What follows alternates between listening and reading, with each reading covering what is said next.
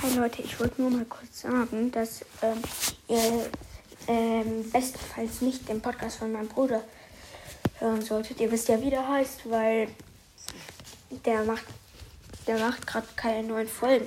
Der macht eine 24-Stunden-Folge ne? und muss man doch nicht. Also, ich, ich finde das nicht so gut, wenn man immer ganz viele Stücke an einer Folge macht. Also, ich würde eher einzelne Folgen machen. Und ciao.